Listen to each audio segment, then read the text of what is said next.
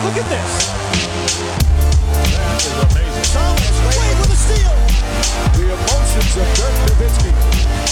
What he's always dreamed of. Hoping to have another chance after the bitter loss in 2006. Watch this play.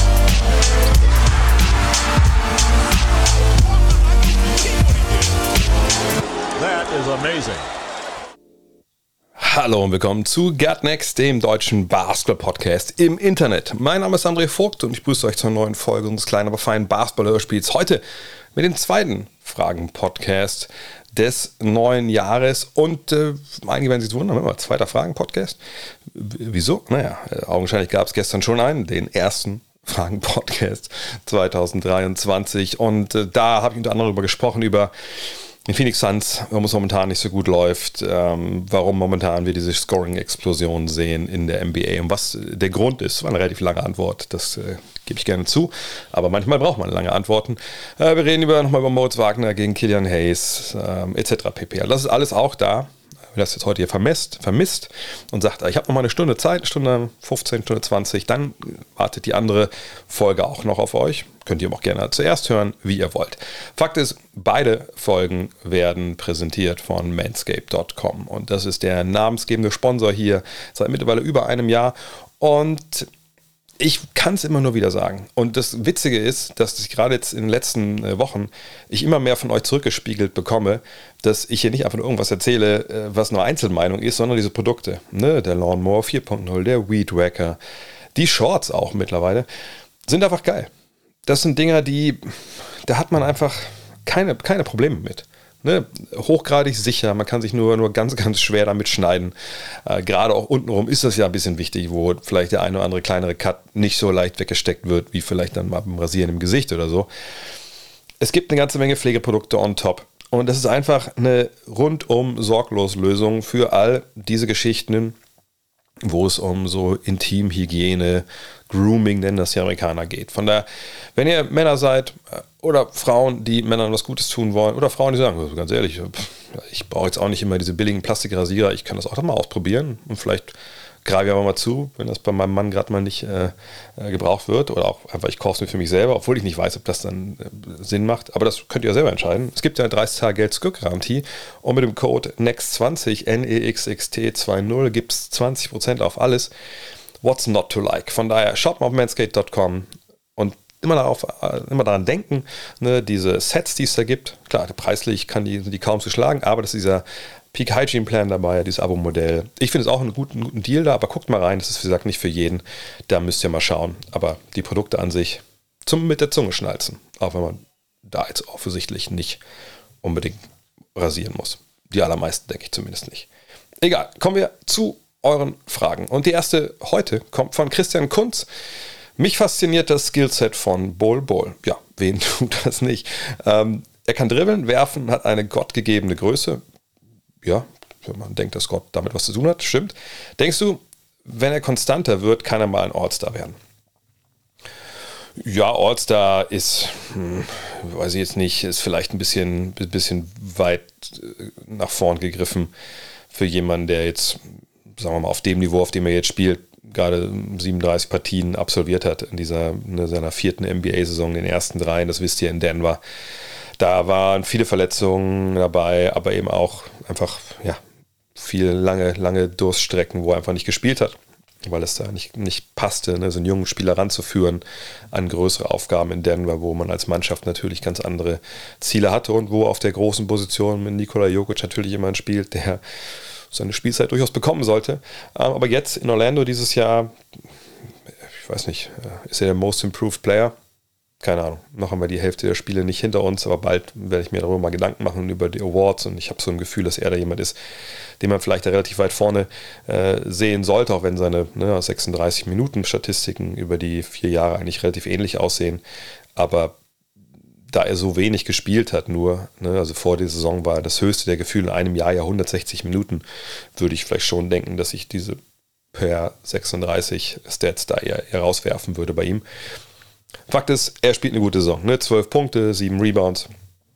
Er trifft seine Dreier mit fast 39 Prozent, nimmt da eine 1,8 pro Partie in knapp 26 Minuten. Das ist alles äh, höchstgradig solide. Es ist wirklich faszinierend, die manchmal zu sehen. Ähm, Poor Man's Victor Wembanyama, sagen ja einige, äh, kann ich auch verstehen, wo die Vergleiche daherkommen, ja, beide einen ähnlichen äh, Körpertyp. Ähm, und macht natürlich vielleicht auch im Feld auf ähnliche Sachen, aber ich denke schon, dass man dabei Wembanyama nochmal von der Stufe drüber sprechen muss. Aber egal, äh, das läuft gut bei ihm. Äh, man ist jetzt mittlerweile auch erst, muss man sagen, 23, äh, ist im November geworden. Aber All-Star ich habe, wenn ihr den ersten Teil gehört habt, dieses Fragen-Podcast, dann wisst ihr, der Begriff ist für mich eh sehr ausgewaschen und verwaschen und hat eine bestimmte Bedeutung, aber eine bestimmte Bedeutung eben auch nicht. Dass er zu den besten 24 Spielern der Liga gehören soll, sagen wir es mal so, ganz pauschal, dass ich will nicht sagen, dass es das unmöglich ist, dass das irgendwann auch passiert. Wie gesagt, es gab in der Geschichte der NBA genug All-Stars, die dann auch so ein bisschen über den, den Teamerfolg vielleicht reingerutscht sind. Ich glaube es eher nicht, aber es ist nicht unmöglich. Ist aber auch egal, wenn wir ehrlich sind. Ähm, er wird kein, kein Star werden, da bin ich mir sicher, der 20 Punkte plus auflegt. Dafür würde ich dann schon sagen, ähm, müsste zu viel passieren. Also, ne, das müsste ja eine Mannschaft sein, die auf ihn setzt als erste oder zweite Option. Ähm, er müsste dann auch ne, gegen vielleicht Gameplans, die auf ihn zugeschnitten sind, äh, zurechtkommen. Und das wage ich mich noch nicht, das so wirklich zu projizieren, dass ich ihn, ihn, ihn da mal sehe. Ähm, ist auch vielleicht ein bisschen verwegen, wenn man jetzt ne, drei Jahre gesehen hat, wo er eigentlich, ehrlich gesagt, dann kein funktionierendes Mitglied der NBA-Gesellschaft war. Äh, jetzt hat er mal ein Jahr, wo es, wo es, wo es gut läuft, wo er verletzungsfrei ist, wo er auch den Raum bekommt, äh, das zu machen, was er eben kann. Das ist alles super. All-Star, e-, eventuell, aber sicherlich kein Abo-All-Star. Das ist ja nochmal so eine Abstufung, die habe ich gestern, glaube ich, vergessen. Ne, man kann mal All-Star werden, vielleicht auch zweimal, aber ne, diese Abo-All-Stars, also wirklich diese Leute, die über Jahre so exzellent spielen, dass sie immer damit dabei sind, ne, das, denke ich, werden wir bei ihm nicht sehen, einfach weil die Rolle, die er jetzt hat, ihm hilft sicherlich auch zu einem großen Teil, dass es da Spieler gibt, auf die sich die Defense konzentrieren kann, ähm, dass da Räume da sind, die vielleicht nicht da wären, wenn er die erste oder zweite Option wäre. Ähm, von daher, ich glaube, er wird ein, ein guter, guter Rollenspieler werden, eventuell auch Starter, ne? je nachdem. Beim Spieler wie ihm muss man mal gucken, wie, wie passt das in den Kontext. Ähm, aber All-Star, Babo All-Star sehe ich eigentlich nicht. Robin B. Marille, ich hoffe, ich spreche den Namen da richtig aus, äh, fragt, warum reisen verletzte Spieler häufig mit auf die langen Auswärtstrips, anstatt sich zu Hause fit auf die Reha oder etc. zu konzentrieren? Ich glaube, eine pauschale Antwort gibt es da eigentlich nicht, ähm, sondern das kommt natürlich immer darauf an, was du hast. Ne? Also, keine Ahnung, du hast dir die Hand gebrochen. Was, auf welche Reha genau willst du dich da konzentrieren? Also, ne, ich sage nicht, dass jeder, der eine Hand gebrochen hat, mitreißt, aber nur mal, nur, nehmen wir an, da sitzt jemand auf der Bank, der, der, den Arm im Gips oder so, also warum, also was sollte der, was sollte der sich zu Hause konzentrieren, dass er im Bett liegt, das kann er im Hotel auch.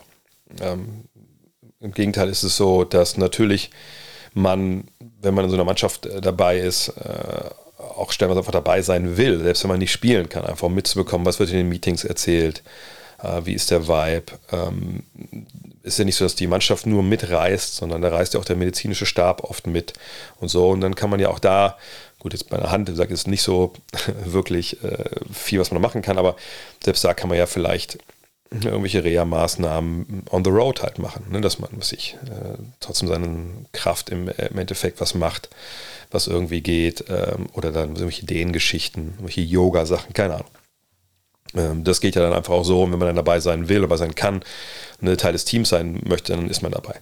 Ähm, auf der anderen Seite ist es so, dass viele Spieler, die verletzt sind, ja eben nicht so ein akutes Trauma jetzt mit sich rumtragen, was sie komplett ähm, immobilisiert. Ne, also mit, selbst mit einem Handbruch bist du nicht in der Lage, im Training großartig mitzumachen. Ne? Ähm, aber wenn du jetzt, wenn du hast eine muskuläre Geschichte gehabt und du warst äh, eine Zeit lang so, dass du eigentlich quasi ja, dich nicht bewegen konntest mit Krücken oder so, dann bist du sicherlich auch nicht mitgefahren mit auf die Auswärtstrips. Aber wenn du an den Punkt kommst, wo du schon wieder leicht arbeiten kannst, nochmal, der Trainerstab ist dabei, sicherlich nicht immer ne, komplett alle, aber die meisten halt schon.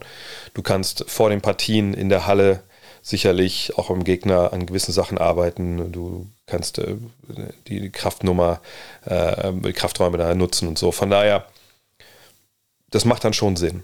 Sicherlich guckt man immer dann genau drauf, macht das in den Einzelfällen, aber deshalb sehen wir da halt viele Spieler, die nicht spielen. Ob die jetzt akut noch verletzt sind, in dem Sinne, dass sie nicht bewegen können, das, das würde ich nicht sagen. Ähm, aber Spieler, bei denen natürlich die Reha klar im Vordergrund steht, dann sieht man halt auch, dass sie nicht mitfahren. Das, ist das prominenteste Beispiel war, glaube ich, damals auch Kawhi Leonard, der gesagt hat, hey, ich muss mir um meinen Körper kümmern, damals in San Antonio um mein Knie. Ich äh, bin nicht bei der Mannschaft. So. Das gibt es auch, aber ist, wie gesagt, ein Einzelfall. Kommt darauf an, was da wirklich bei dem jeweiligen Spieler im Argen liegt. Steffen Meyer fragt, äh, wenn Manyama, also Victor Manyama, spielt aktuell in Frankreich und nicht am College, wieso könnte er nicht einfach von einem Team ein Angebot bekommen oder dürfen Teams nur mit Spielern verhandeln, wenn sie erst einmal durch die Draft gegangen sind? Es werden ja sonst auch immer mal Spieler aus Europa rekrutiert. Auch hier wieder ein wunderbarer, eine wunderbare Gelegenheit, auf mein Buch Love This Game zu verweisen. Da schreibe ich ja diesen ganzen Komplex, wie das alles funktioniert.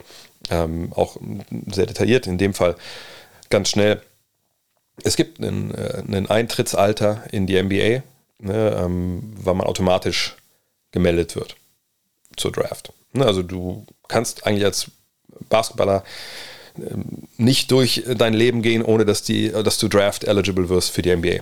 Gut, jetzt höre ich schon, wie einige Bezirksligaspieler vielleicht aufschrecken und sagen, Moment, ab, ab wann ist das denn? Hab, muss ich mir Sorgen machen?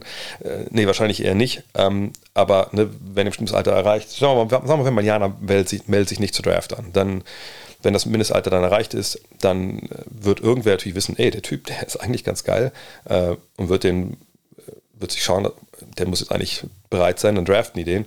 Ähm, und erst wenn man das durchlaufen hat, diesen Prozess, sage ich mal, dass man einmal quasi zur Draft angemeldet war, auch wenn man es selber nicht macht, Danach kann man dann als Free Agent aus dem Rest der Basketballwelt in die NBA geholt werden. Vorher ist das nicht möglich. Das ist äh, von der NBA so, so eingebaut. Ne? Das ist dieser Milliardärskommunismus, von dem ich ja immer äh, spreche und schreibe. Ähm, von daher ist es, wenn man, wenn man ja mal jetzt nicht so, dass er diese Draft umgehen könnte. Das geht einfach in diesem NBA-System nicht. Spieler, die rekrutiert werden äh, aus Europa, bei denen ist das, dieser, dieses Datum halt gekommen und gegangen und dann können sie halt als Free Agents kommen. Von daher, nein, er wird gedraftet werden, ein Team wird die Rechte an ihm halten und bei diesem Team kann er dann quasi auch ins Unreine gesprochen, das ist ein bisschen komplizierter, aber bei dem Spiel Team kann er dann auch nur spielen, das seine Rechte halt hat in der NBA. Was aber nicht heißt, dass er in die NBA gehen muss, das haben wir auch schon erlebt, Ricky Rubio etc., dass man auch erstmal den Umweg nochmal gehen kann, übers Ausland, also übers amerikanische Ausland, andere Ligen und dann irgendwann kommt man in die NBA mit ein, zwei, drei Jahren Verspätung. Oder auch gar nicht. Stichwort Fran Vasquez. Tim fragt, wären die Lakers ohne den Trade von Anthony Davis mit dem jungen Kern um Brandon Ingram, Lonzo Ball und Co. um LeBron James herum nicht besser aufgestellt gewesen oder glaubst du, dass die Championship in der Bubble damit nicht möglich gewesen wäre? Ehrlich gesagt glaube ich, dass sie in der Bubble damit nicht Meister gewesen geworden wären, weil mh, hm, das war schon eine ziemlich Sondersituation und das war ein natürlich recht äh, alter Kader dann auch, also im Vergleich zu dem Kader, den man hätte haben können. Und in der Sondersituation in Orlando damals da bei Disney World, das Ding so zu gewinnen, da brauchte man schon viele Veteranen, Veteran Leadership, ähm, Verständnis dafür, was es braucht, um Meister zu werden. Nicht, dass AD das unbedingt hatte, weil er nun mal einfach ähm, das noch nicht erlebt hatte. Aber ihm man natürlich äh, sehr, sehr zugute, dass es ne, eine Pause gab, eine lange Pause. Er war fit, konnte sich darauf vorbereiten. Dann geht man in diese Bubble, man hat keine Reisen. Das war ja auch alles dann ne, körperlich für die Spieler gar nicht so krass, wie was vielleicht äh, normal gewesen wäre. Und ähm, am Ende des Tages hat man jetzt mal Meister geworden mit einem AD, der auf dem Level gespielt hat, den er wahrscheinlich ja, äh, in seiner Karriere jetzt fortlaufend wahrscheinlich immer nur ganz sehr punktuell äh, über einige Wochen und Monate vielleicht erreichen kann, aber sicherlich nicht von Jahr zu Jahr ohne Unterbrechung. Und das Timing hat, hat wahnsinnig gestimmt. Mit diesen Youngstern, Ingram und Ball, ähm, Kuzma fällt mir noch ein, KCP, das wäre sicherlich auch eine Mannschaft gewesen, die gut gewesen wäre, aber die hätten äh, gerade auch in, in diesem Umfeld das sicherlich nicht geschafft. Da würde ich mich festlegen wollen. Sicherlich gab es auch nicht die, äh, das war jetzt ja, das waren keine Playoffs, sag ich mal, wo wir sieben, acht Teams hatten, die meist hätten werden können, die auf hohem Niveau da unterwegs waren. Ähm, da gab es auch einige andere Unwägbarkeiten, aber Das hätte ich denen eigentlich nicht zugetraut, einfach weil sie zu jung waren. Und klar, mit LeBron und vielen Youngstern, äh, LeBron kann auch viel auffangen, aber das hätte ich dann im Endeffekt nicht gedacht, dass man das jetzt gewinnt. Auch gerade, wenn wir jetzt das, das Final-Matchup sehen gegen die Heat. Der große Vorteil war eben im Endeffekt Anthony Davis auch für die Lakers. Und ich glaube, das hätte man nicht replizieren können mit den Youngstern, die man da hätte, gehabt hätte.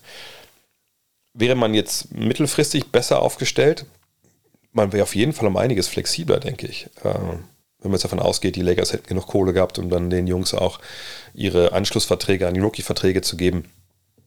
Ähm, man hätte vielleicht doch nochmal ein, ein oder zwei dann nochmal getradet oder so. Es wäre auf jeden Fall eine Situation, die sich wohlwollender darstellen würde als die jetzt, glaube ich. Wie gesagt, immer davon ausgehend, dass sie genug finanzielle Mittel gehabt hätten, die alle zu halten oder eben dann Trades nochmal ne, für andere äh, Spieler. Von daher, ich, ich glaube, wenn ihr mich fragt, hätte ich lieber jetzt diesen jungen Kern um LeBron oder die Situation, die wir jetzt haben, hätte ich wahrscheinlich lieber den jungen Kern um LeBron. Würde mir aber sagen, naja, aber dann wärt ihr nicht Meister geworden. Da würde ich vielleicht sagen, ja gut, dann nehme ich vielleicht doch lieber diese eine Meisterschaft mit.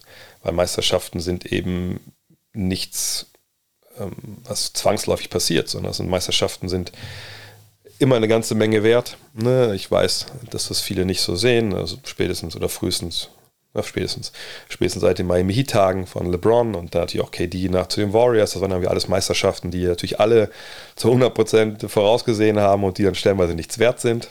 Ich weiß nicht, ob ich erinnern könnte, dass da gewisse Aufruhrereignisse gab. Ähm, aber wenn du Meister wirst, glaubt mir das in der NBA, dann ist das äh, wahnsinnig viel wert. Und äh, das ist auch nicht, egal wen du im Team hast, äh, nicht von vornherein äh, festgelegt, dass du dann Meister wirst unbedingt. Von daher, dann würde ich die Meisterschaft nehmen. Aber rein aus basketballischer Sicht, aus so Basketball-Manager-Sicht, würde ich sagen, ich würde eher den, den Youngster-Kern um LeBron haben wollen derzeit. Max Kastner fragt, wer ist der größte Bobcat aller Zeiten? Und er meint die Charlotte Bobcats, also eine Franchise, die ja, ihren Namen gewechselt hat zwischendurch, aber es geht nur um diese Bobcat-Jahre. Und die Antwort ist ähm, auf der einen Seite genau der Spieler, an den ihr wahrscheinlich auch zuerst jetzt gedacht habt. Also denke ich mal, dass ihr es getan habt. Ich hoffe. Ähm, die Antwort ist Gerald Wallace. Das war ein Spieler, wer sich erinnert, ähm, heutzutage, glaube ich, hätte er schon so ein bisschen Probleme ähm, in der NBA so zu funktionieren, weil das ein Flügelspieler war. Also eigentlich auf Papier, 2,1 Meter eins groß, toller Athlet, ne, einfach auch physisch stark dabei ist zum Korb gegangen, hat gereboundet. Ein guter Mann. Aber ja, das war ein Spieler, der vor der Dreierrevolution gespielt hat. Also im Endeffekt war er in Charlotte von 2004 bis 2011. Dann haben sie ihn in der Saison getradet. Ähm, war einmal All-Star und in der Zeit muss man sagen, von der Dreierlinie 32 Prozent bei 1,8 Versuchen. Das ist vielleicht ein bisschen wenig. Äh, effektive Feldwurfquote war in der Zeit auch bei 50 Prozent. Also auch jetzt nicht so wirklich richtig geil. Also 16 Punkte aufgelegt, 7,5 Rebounds, äh, 2,4 Assists und ähm, was war das dann? Äh, 3,0, ja, 3,0 Stocks. Also wirklich ein Spieler, der hat sich reingehauen in der Zeit und war sicherlich nicht der beste Spieler, der jemals das Trikot der Charlotte Bobcats getragen hat. Das dürfte Kemba Walker gewesen sein. Der kam aber erst ne, dann quasi zum Ende dieser Bobcats-Zeit, zwei, drei Jahre dahin. Äh, Al Jefferson war auch noch dabei dann zu einer Zeit, aber ne, die, die Hauptteil dieser, dieser Bobcat-Zeit, da war eben Wallace wirklich der beste Spieler über viele, viele Jahre, wie gesagt. Ähm, Mecca Okafor, den sie damals gedraftet haben, war Nummer zwei hinter Dwight Howard. Hatte dann aber auch eigentlich nur defensiv die, ja, die Qualitäten und, und offensiv nie wirklich viel zu bieten. Dann war dann auch relativ schnell verletzt. Ähm, also relativ schnell ist übertrieben, aber war man dann verletzt. Ähm, nee, von daher, Jared Wallace. Ähm, guter Mann, auch wenn ich sage, heute eher ist relativ schwer, glaube ich, zu funktionieren in der NBA. Coach T oder Coach T fragt, weil es gerade bei uns im Team-Chat diskutiert wird, nach Donovan Mitchells 71 Punkten sollten Punkterekorde nur für die reguläre Spielzeit ohne Overtime zählen. Die Antwort wird euch jetzt sicherlich nicht gefallen, weil sie erstmal klingt wie, wie so eine Ausrede, aber meine Antwort ist, ist scheißegal. Es gibt ja im, im Basketball natürlich diesen Punkterekord, 100 Punkte von Will Chamberlain damals gegen die Knicks, 1964 oder was. Und äh, das ist uns allen in die kollektive Psyche gebrannt. Ne? Das Foto von ihm mit dem Zettel, die 100 draufgeschrieben. Ich glaube, Harvey Pollack, der äh, berühmte Statistikpionier damals der Philadelphia, waren es damals, Warriors, glaube ich auch, ähm, hat das ja äh, glaube ich, damals auch ver äh, verbrochen, hätte ich was gesagt, sondern hat damals daran gedacht, dass man dieses Foto macht und ihm euch den Zettel gegeben. Wenn das falsch sein sollte, schreibt mir gerne, aber ich glaube, das war so.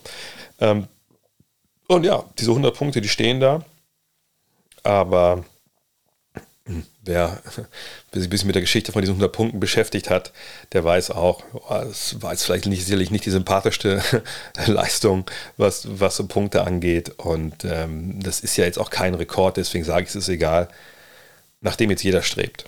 Ne? Also, wenn wir jetzt von der Leichtathletik sprechen, ne? ob es jetzt 100 Meter sind, ne? der Weltrekord äh, oder Weitsprung oder sowas, das sind Rekorde, um, um die es dann irgendwann geht. Sicherlich nicht, um, nicht für jeden, ne, der da antritt. Ne, nicht jeder ist Usain Bolt oder ähm, ne, nicht jeder kann daran, aber das sind natürlich so die Marken. Ich weiß nicht, wie alt ihr seid, aber ne, ich weiß noch, als ich ähm, auch Olympia noch viel geguckt habe, damals so Ben Johnson zum Beispiel ähm, gegen Carl Lewis und so, das, da kannte man auch die Zahl. Man wusste, was der 100 Meter Weltrekord war. So, und wenn das dann, ne, wenn er gebrochen wurde, oft natürlich dann auch wie bei Olympischen Spielen oder äh, bei Weltmeisterschaften, das war ein ne, ne Event, so eine, ah, geil. Und ich sage jetzt nicht, wenn morgen, ähm, keine Ahnung, wem, wem trauen wir das denn zu? Wenn, wenn morgen Donovan Mitchell 101 Punkt auflegt, sage ich nicht, dass wir alle sagen, oh Gott, oh Gott, das ist mir jetzt aber total egal. Aber es wäre eben nicht das, das Gleiche in dem Sinne, weil, ne, wenn Usain Bolt, was, wo, wo das Weltrekord 9,58 oder sowas läuft, und das ist Weltrekord, dann ist er aller Wahrscheinlichkeit nach der Mensch auf dieser Welt, der je am schnellsten 100 Meter am Stück zu Fuß zurückgelegt hat. Mit normalem Rückenwind. Wenn jetzt Donald Mitchell 101 Punkte macht, gut, dann ist er der Mensch, der in der NBA in einem normal oder einem Spiel Minutenzahl, können wir uns jetzt dann drüber streiten, aber ne, der die meisten Punkte aufgelegt hat. Das ist schön. Ist er der beste Basketballer aller Zeiten dadurch? Nein. Ist er der beste Scorer aller Zeiten? Würde ich es auch nicht unbedingt sagen, wenn ich ehrlich bin. Er ist der, der in einem Spiel die meisten Punkte aufgelegt hat. Dann kommt schon die erste Problematik. Ne? Ich habe es eben schon gesagt, wenn du Leichtathletik hast, 100 Meter, da ist dann reglementiert, dass das für ein Rückenwind ist, ne? welche Schuhe du anhast. Ne? Manche Schuhe darf man ja nicht tragen, also zumindest wenn es um Marathon zum Beispiel geht. Ähm, Ne, das ist alles reglementiert, dass das auch funktioniert. Ne, die Zeitmessanlage, das muss alles tipptopp sein, sonst wird das gar nicht anerkannt, der Rekord. Beim Basketball ist es zum einen schon mal egal, ob es jetzt Overtime ist oder nicht. Ne, weil es eben auch nicht diesen Anspruch gibt, diesen, diese Rekordzahl so jetzt zu, zu benennen. So. Ähm, es ist ja genau wie, wie mit anderen Rekorden äh, in der Geschichte der NBA, muss man ja auch sagen. Also kann man überhaupt äh, Punkt Zahl, egal ob man jetzt auf 48 Minuten schaut oder mit Verlängerung, kann man die überhaupt für voll nehmen oder überhaupt irgendwie einen Rekord irgendwas nennen, wenn, naja, es gab eine ganze Menge Zeiten, wo es keine Shotclock gab, lange Zeit in der NBA, oder ne, zu Beginn zumindest. Äh, dann gab es die Shotclock, dann gab es keine Dreier, lange, lange Zeit. Also das ist eh alles so Sachen, und die Zeit, Spielzeit ist dann ein Punkt davon, wo man sagen muss, naja, ähm, das hat, das hat so die Goalpost, den Amerikaner das ja schon verschoben sicherlich äh, ne, auch äh, beim 100-Meter-Lauf gab es anderes Schuhwerk, ne, anderer Untergrund, ob es jetzt auf Asche läuft oder auf irgendeinem krassen neuen Plastikboden, ähm, äh, ist natürlich auch komplett anders. So. Aber nochmal, der Rekord hat einfach nicht so den, ähm, den Einfluss darauf. Und äh, wenn euch das wichtig ist, dass man da genau sieht, wer die meisten Punkte gemacht hat, äh, naja, dann kann man ja immer auch sehen, ob es jetzt bei, bei BK Ref ist oder so oder StatHead, ob das in Verlängerung war oder StatsMuse. Wenn StatsMuse fragt, ne, most points in einem NBA-Game ever, dann wird euch ausgespuckt, in wie vielen Minuten man das aufgelegt hat und ne, ob das Verlängerung war oder nicht. Und dann kann das jeder für sich selber entscheiden. Aber ob die Rekorde zählen, es gibt ja nichts, wo sie zählen. Sie zählen ja nur bei euch im Kopf. Ne, wie gesagt, es gibt keinen, es gibt keinen internationalen Basketballverband, der, diesen, der diese Rekorde führt. So, von daher ist wirklich eine Diskussion, die dann nur in, in WhatsApp-Gruppen oder irgendwo bei Reddit geführt wird. Tony Horn mit einer anderen Rekordfrage. Wer denkst du wird den Assist-Rekord von Scott Skiles brechen? Der hat schon sehr lange bestanden, mittlerweile 30, äh, mittlerweile, äh, 30 Assists sind einfach ein, ein Riesenbrett. Der erste, der mir den Kopf schießt, wäre Therese Halliburton. Wen hättest du?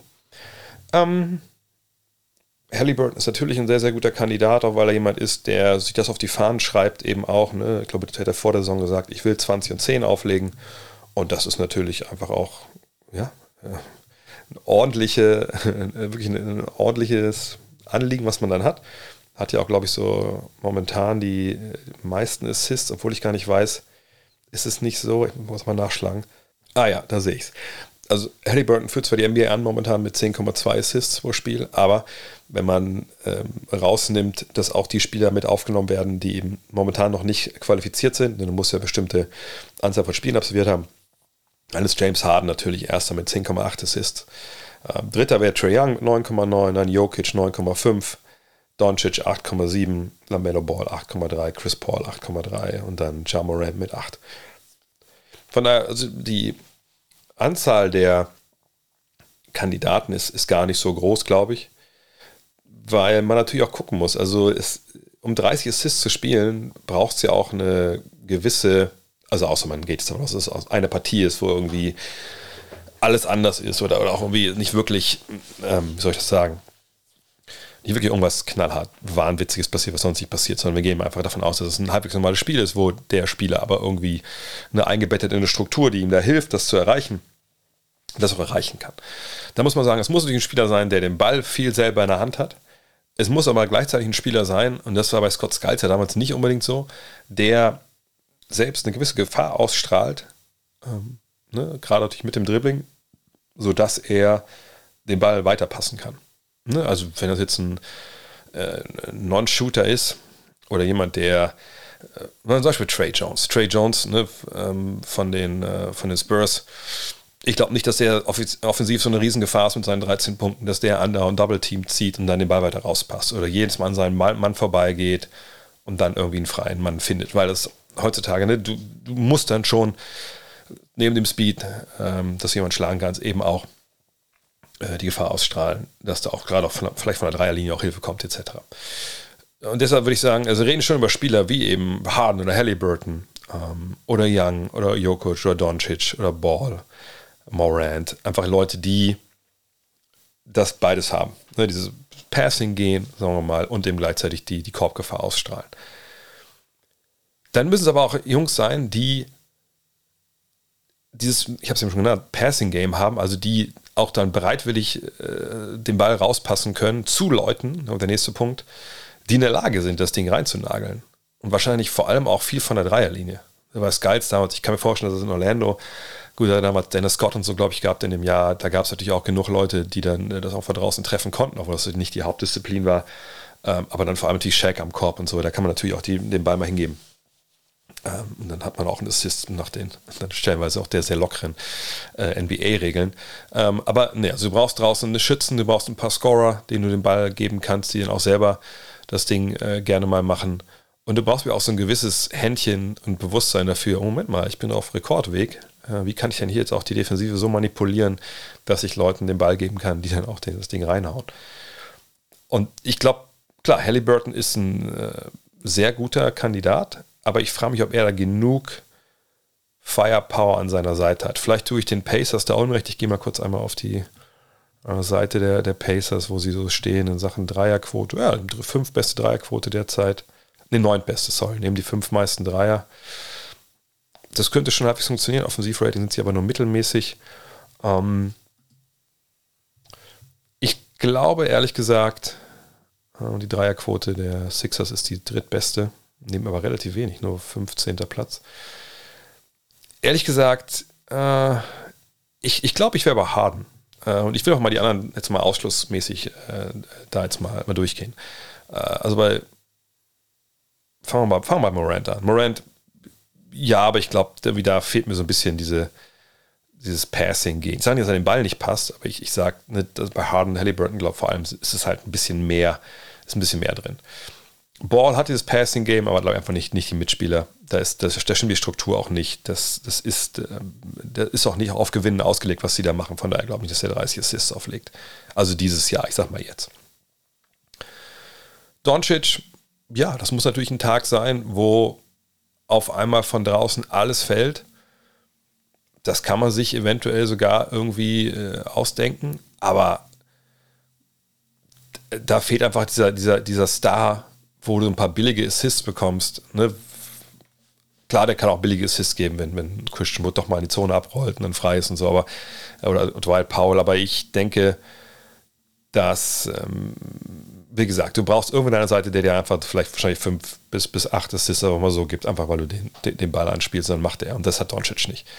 Jokic hat natürlich den Ball dann auch äh, viele mal, viel oft mal nicht in der Hand, ne, weil jemand wie, ähm, wie Jamal Murray neben ihm spielt, auch wenn Jokic ja mit neuneinhalb Assists natürlich auch äh, wahnwitzig abliefert gerade. Und irgendwie denke ich mir, dass äh, für 30 brauchst du, glaube ich, schon noch so ein bisschen mehr dieses gesagt, du reißt selber die Löcher. Das kann er natürlich auch, ne, gerade mit einem Poster amok läuft und so. Aber ich glaube schon, es muss schon bei, bei diesen großen Zahlen muss das schon eigentlich ein Guard sein. Und dann sind wir jetzt bei Young, bei Halliburton und bei Harden. Ähm, und Young, ehrlich gesagt, traue ich es nicht zu. Weil, wie gesagt, Young macht fast 10 Assists, alles gut so. Ne? Aber ich glaube, dass das dann irgendwann einfach, der hat, glaube ich, dann zu sehr auch dieses, dieses Shooter-Gehen in sich. Ähm, und auch nicht, ich weiß nicht, irgendwie ist er für mich nicht der Typ, der das Spiel dann auf dem Level denkt, wie es bei Halliburton und bei Harden der Fall ist. Ich traue es den beiden, ich würde es den beiden in einem Vakuum sicherlich auch beiden zutrauen, dass sie es schaffen, aber ich würde den Zuschlag Harden geben momentan, wenn ich die Mannschaft sehe von Harden. Weil er hat natürlich im Beat, er hat Maxi. Ähm, das ist dann, glaube ich, so, was so das obere Ende der, des Talentlevels angeht, dann nochmal über dem natürlich, was die äh, Kollegen in, in Indiana bieten können. Du hast, hast mit Tobias Harris jemanden, der mega heiß laufen kann. Das gleiche äh, gilt für die Anthony Melton, äh, George Niang, wenn er reinkommt. Ähm, ja, ich, ich, also ich sage, dass er es schafft, aber wenn ich mich jetzt zwischen all denen entscheiden müsste, dann würde ich mich für Harden entscheiden. Und weil Harden auch so ein Typ ist, ich weiß nicht, ob das dem wichtig ist oder nicht, aber ich glaube, wenn der sich was in den Kopf setzen würde und er sagt, so, bis zum Ende des Jahres hole ich mir die 30 Assists, dann wüsste der auch, oder er würde einen Plan entwickeln können, wie er da hinkommt. Ob er es dann schafft oder nicht, ist was anderes. Aber sowas traue ich zum Beispiel dem Trey Young im Endeffekt dann nicht zu. Deswegen wäre wär ich bei Harden, aber Halliburton direkt dahinter. Chris P. fragt, wie ist deine Meinung zu alternden Topstars wie zum Beispiel Kobe, Michael Jordan, Shaq, Dirk oder Kamala Anthony aktuell? Viele Topsportler verpassen den Absprung und verpassten den Absprung und waren nur noch ein Schatten ihrer selbst am Ende. Bist du Team so lange wie möglich oder lieber zum richtigen Zeitpunkt ist Schluss? Ich finde es irgendwie traurig, wenn zum Beispiel Carmelo als ehemaliger Scoring-Champ kein Team mehr findet. Ähm, vielleicht kurz zu Carmelo. Ja, wie das kann ja jeder finden, wie er möchte. Das hat ja viel mit Emotionen zu tun. Die stehen ja jedem zu. Ähm, hat aber auch wenig damit zu tun, ob man jetzt ne, so lange wie möglich spielen sollte oder ob man aufhören soll, wenn es am schönsten ist.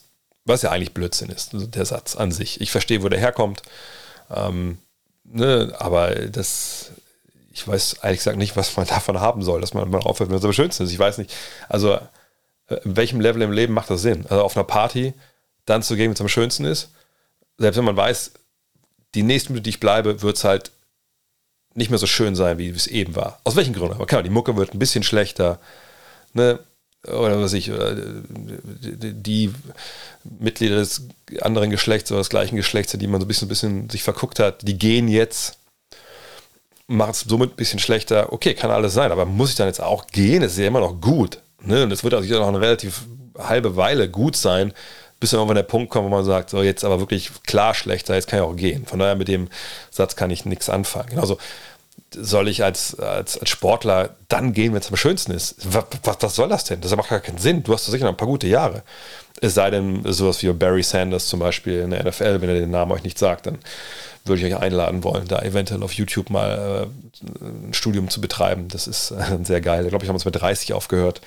Äh, Running Back der, der Detroit Lions und der war unfassbar, also unfassbarer Typ. Äh, und da haben damals viele gesagt, Mensch, der lässt was liegen und so.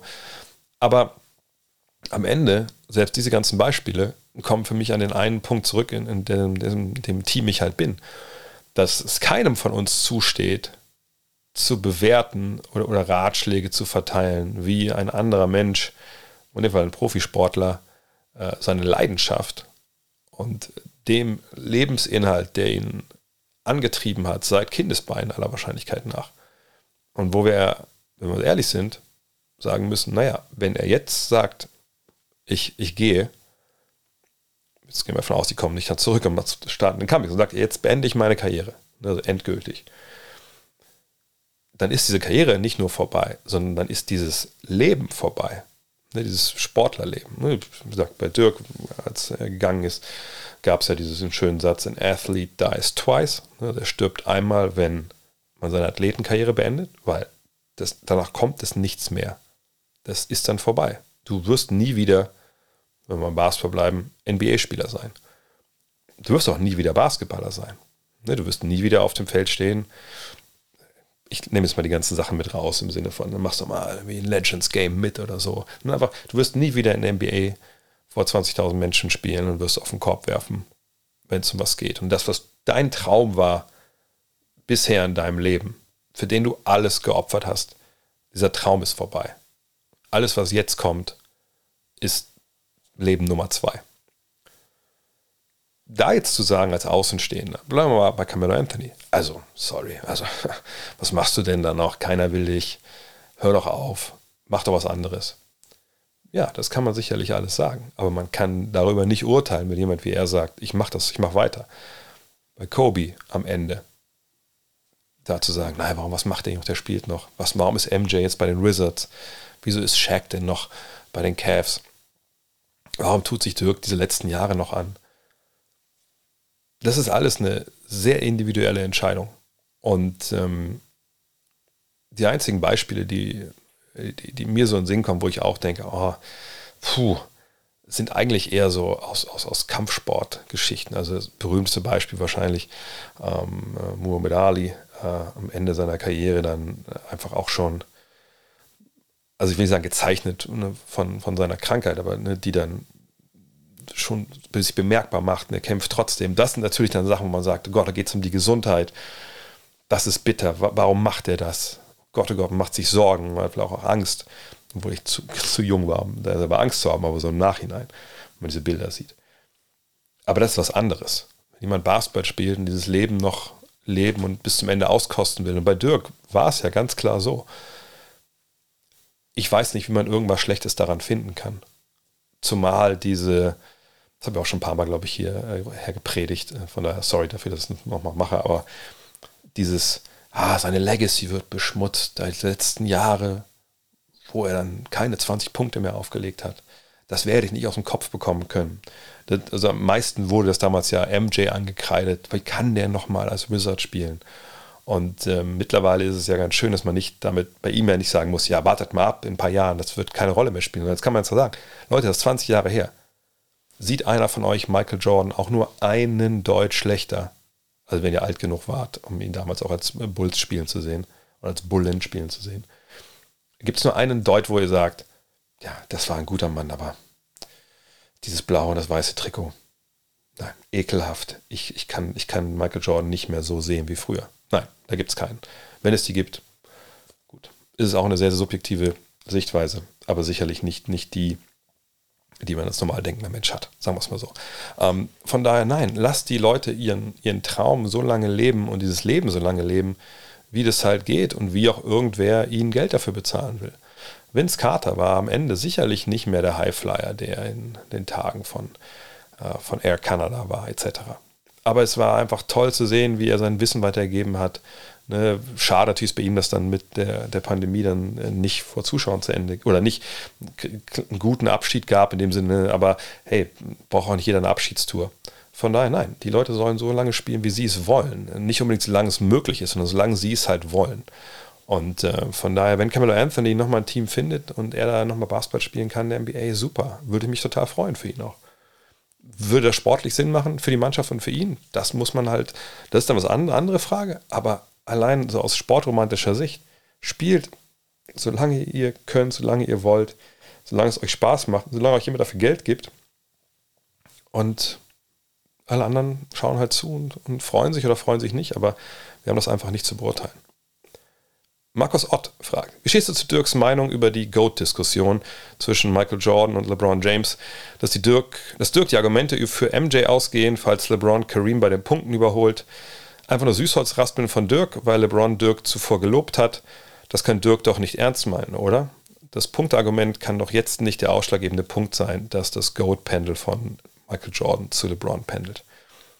Nein, natürlich nicht. Es gibt kein Totschlagargument, egal wie man so eine Diskussion aufziehen will.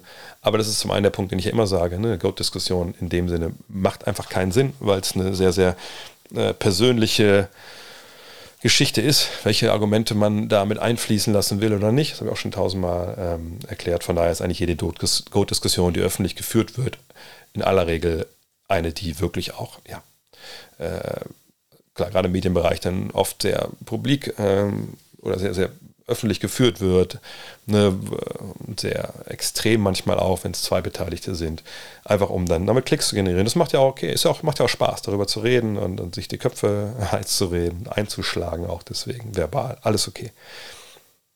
Allerdings, ne, diese Aussagen von Dirk, das war jetzt ja nicht so, dass äh, Dirk gesagt hat, so Freunde, pass auf, ich war jetzt drei Wochen habe ich mich eingeschlossen in meinem Basketballzimmer im Keller von unserer, unserer Villa. Ich habe niemanden gesehen. Ähm, ich habe mir einen Account bei StatHead gemacht. Ich habe mir von Pontel alle Spiele zuschicken lassen von Jordan von 1908, ne, von, 8, ne, von 88, vielleicht ein bisschen früh. Äh, bis, obwohl doch, ja, warum nicht, warum nicht? Von 88, also von mir sagen von 84, äh, bis dann auch zu den Wizards. Ich habe mir alles angeschaut. Ich habe Statistiken, äh, Statistiken äh, gewälzt. Ich habe ähm, Dean Oliver und Jerry Engelmann angerufen, die sollen mir nochmal die, die neuesten Advanced Stats rüberballern, dass ich auf Real Plus Minus und, und, und irgendwelche anderen neuen Statistiken, Warp und, und Box Plus Minus, dass ich das alles zusammenziehen kann. Und jetzt nach diesen drei Wochen bin ich zu einem Ergebnis gekommen. Hier ist mein Ergebnis. Wenn LeBron James wirklich Kareem Abdul-Jabbar bei den Punkten einholt, dann gibt es für mich keinen Grund mehr für MJ als Greatest of All Time zu stimmen. Dann ist es für mich LeBron. Das ist meines Wissens nicht passiert. Sondern äh, Dirk wurde da halt äh, gefragt. Sicherlich ziemlich ad hoc, auch wenn ich es richtig gesehen habe. Ähm, und hat dann so eine Aussage getätigt. Ja. Und das ist eine Aussage, die ich so gehört und verstanden habe nach dem Motto, ja, wenn das so ist, ja, dann gehen ein bisschen die Argumente aus. Muss man mal gucken, mal schauen. Also eigentlich eine typische Dirk Nowitzki-Antwort auf, auf solche Fragen, wo ähm, er sich überraschenderweise natürlich auf eine Seite dann so irgendwie schlägt, aber eben äh, auch jetzt keine Aussage, glaube ich, die er äh, lange überlegt hat, wo, es eine Menge, Menge Vorarbeit gab, wo er sich die Parameter genau hingelegt hat und dann gewichtet, was ihm ne, in, diesen, in dieser großen, vielfältigen, breiten Diskussion wichtiger ist oder nicht. Sondern es war einfach eine Aussage, ne, ein bisschen aus der Hüfte. Und das ist ja auch okay. Aber das ändert natürlich auch nichts an, an, an der Goat-Diskussion an sich, ähm, wie man darüber denken äh, sollte oder könnte. Von daher ist es eigentlich eine Aussage, die kann man hören und man stutzt vielleicht so ein bisschen, aber das ist jetzt kein, kein, kein Verdikt, keine Verdikt von, ähm, von Dirk zu dieser ganzen Thematik im Endeffekt. Letzte Frage für heute. Schon. Oh Gott, na gut, gestern habe ich auch schon anderthalb Stunden geredet. Milja fragt: Gibt es beim Gut Next Magazine noch eine Alternative zur NBA Preview 2022-2024? Ich habe die vergangene Preview fast nicht gelesen, da schon alles vorher in den Medien diskutiert wird. Ja, das war eine Frage, die ich ja vergangenes Jahr auch schon gestellt hatte, ich glaube auch schon im Heft gestellt hatte selber. Ähm, ne, von God Next to Magazine. Wir haben das erste Jahr ja, fertig gemacht mit, mit vier Ausgaben. Die dritte Ausgabe war die NBA Preview. Und das haben wir auch ja, damals schon beim Crowdfunding kommuniziert und gesagt haben, okay, dritte Ausgabe würden wir eigentlich ganz gerne die NBA Preview machen, weil wir denken, dass es eine wichtige Ausgabe ist und dass es einfach auch cool ist, wenn man so eine, so eine Zeitkapsel hat, die so ein bisschen dann immer auch erklärt, wo steht die NBA eigentlich zu Beginn dieser Saison. Wo stand sie vor fünf, sechs Jahren vielleicht? Habe aber auch gesagt, wie gesagt, ne, wenn das für euch als, als Abonnenten, und um die geht es ja im Endeffekt dann, äh, wenn ihr sagt, nee, wollen lieber eigentlich noch ein übergreifendes Thema haben und aus all den Gründen, die auch hier drin stehen, was ich habe, halt, ich lese halt viele andere Medien, äh, was ich, das ist natürlich in der Regel im Internet. Ich wüsste nicht, wo man sonst in Deutschland, eine, also geprintet, äh, eine, eine, gute äh, NBA-Preview herbekommt. Das ist eigentlich in der Regel dann relativ viel Müll, außer im Internet. Ähm, und äh, da kam da natürlich auch Feedback. Ne? Da, natürlich, ich lese ja auch jede Mail, die da so reinkommt. Und das Feedback war eigentlich, ehrlich gesagt, so zwei Drittel zu ein Drittel positiv zum Thema. Ach geil, was, was für eine fette Preview. Ich würde jetzt fast sogar vielleicht sagen, das war die größte dies aller, aller Zeiten in Deutschland, aber ihr wisst, wie schnell da auch mal Anwalt vor der Tür steht. Ähm, und äh, von daher, ähm, ja, dachte ich so eigentlich, ja, das kommt bei den meisten Leuten gut an. Dass es natürlich Meinungen gibt. Ne? Und sagt, das ist nicht die einzige Familie, die sagen, ne, also äh, das fände ich jetzt nicht so geil. Ich würde irgendwie ganz lieber, wie gesagt, noch ein anderes Thema haben.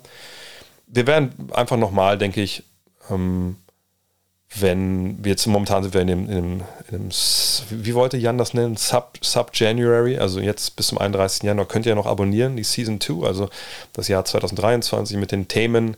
Fest steht ja Dark, Blink, und 1992 und eventuell NBA-Forscher oder eben ein anderes Thema werden sicherlich nochmal eine Umfrage machen, denke ich, unter allen Abonnenten und die fragen, äh, was sie denn lieber haben. Wenn wir da, das würde ich einfach jetzt mal so ins Unreine sprechen, äh, wenn da eine, eine Mehrheit, aber es müsste dann schon eine, eine also nicht 50-50 so, sondern müsste wahrscheinlich schon eher 60-40, wenn wir 60-40 mindestens hätten für nein, äh, bitte keine Preview, dann würden wir, glaube ich, was anderes uns überlegen.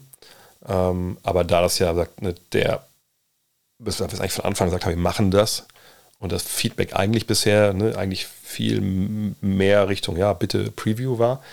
Äh, wenn wir 60 Prozent der Stimmen dann von den Abonnenten bekommen, ey, nein, bitte mach was anderes, dann machen wir was anderes. Ähm, von daher, ja, können wir dann ja, können wir dann ja schauen. Aber momentan ist das noch äh, geplant im Endeffekt. Ja. Ansonsten vielleicht noch, ja, wenn wir schon beim Magazin halt sind, äh, die gleiche, gleiche Ansage nochmal wie, ähm, wie, wie, gestern. Wie gesagt, es ist dieser Januar jetzt. Und ich werde jetzt nochmal gucken, jetzt wenn ich äh, auch gerade jetzt in, ich fliege ja Montag nach LA mit, mit, dem, äh, mit dem Trip, mit dem ersten äh, von Gut Next. Ähm, und da werden wir natürlich auch viel, jetzt viel wieder Druck drauf machen, jetzt wird viel lesen auf sozialen Medien, weil, wie gesagt, das ist der einzige Monat jetzt noch, der Januar bis zum 31., in dem ihr das, diese neue Season abonnieren könnt. Und nochmal, es sind immer noch eine Menge Leute dabei. Und das reißt uns natürlich auch so ein bisschen so ein Loch in die Kasse, wenn wir ehrlich sind. Ne? Wir haben viele, viele Abonnenten, über noch ein paar hundert, die ähm, Start Next Abonnenten waren, also im Crowdfunding, und die eben jetzt noch kein neues Abo abgeschlossen haben. Also es geht um die Einjahresabonnenten. Denn diese Start Next Abos, die enden halt mit dem Ende ihrer Laufzeit, weil die sich nicht automatisch verlängern, weil es eben ne, Crowdfunding war. Ähm, aber wenn das, ihr einer von diesen Start Next Abonnenten seid, dann müsst ihr das neu abonnieren, sonst kriegt ihr diese nächsten Ausgaben halt eventuell nicht, weil wir gucken natürlich wieder, was haben wir Ende Januar für, für Abozahlen, dann bestellen wir das Papier, dann gucken wir, wie viele Einzelhefte drucken wir noch, aber ne, das wird auch jetzt nicht sein, dass wir von jedem Heft 10.000 drucken, sondern das wird immer eine sehr begrenzte Zahl sein, weil wir einfach nicht das Geld haben, um da uns äh, Sachen auf Halde zu legen. Ähm, von daher check bitte info.gutnext.de. Ähm, auch alle, zum Beispiel alle Geschenkabos verlängern sich ebenfalls nicht. Auch da müsst ihr dann ne, neu abschließen. Deswegen fragt bitte bei info.next.de, hey, läuft mein Abo weiter? Wenn nicht, außer sagt, das war scheiße, die ersten vier Ausgaben, dann natürlich sofort Abo kündigen und, und, nie wieder auf die Seite gucken, gar keine Frage. Aber wenn ihr das geil fandet und ihr wollt es nicht missen, dann müsst ihr wahrscheinlich eventuell ne, das verlängern. Fragt lieber nach, bevor ihr dann am Ende äh, ab Februar dasteht und müsst ihr äh, die Hefte einzeln kaufen und dann, ähm, ja, dann klappt es vielleicht nicht. Ja, ansonsten, wie gesagt, am Montag geht es für mich nach, äh, nach LA äh, mit, glaube über 30 Leuten von euch. Ähm, das wird sehr, sehr cool. Dann ist Dean auch wieder in Los Angeles, der war jetzt relativ lang, ist immer noch relativ lange, noch ich, bis Mittwoch in Puerto Rico, wenn wir was aufnehmen. Ich hoffe natürlich, dass Dennis Schröder äh, ans Mikro bekomme für euch, ähm, für ein paar andere Sachen da für euch abdrehen kann. Das wäre natürlich sehr cool.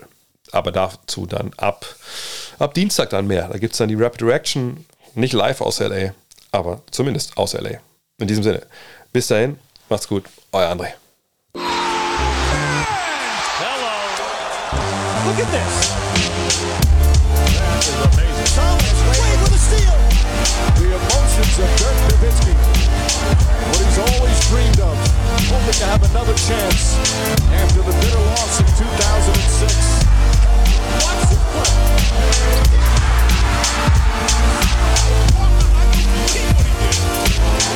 That is amazing.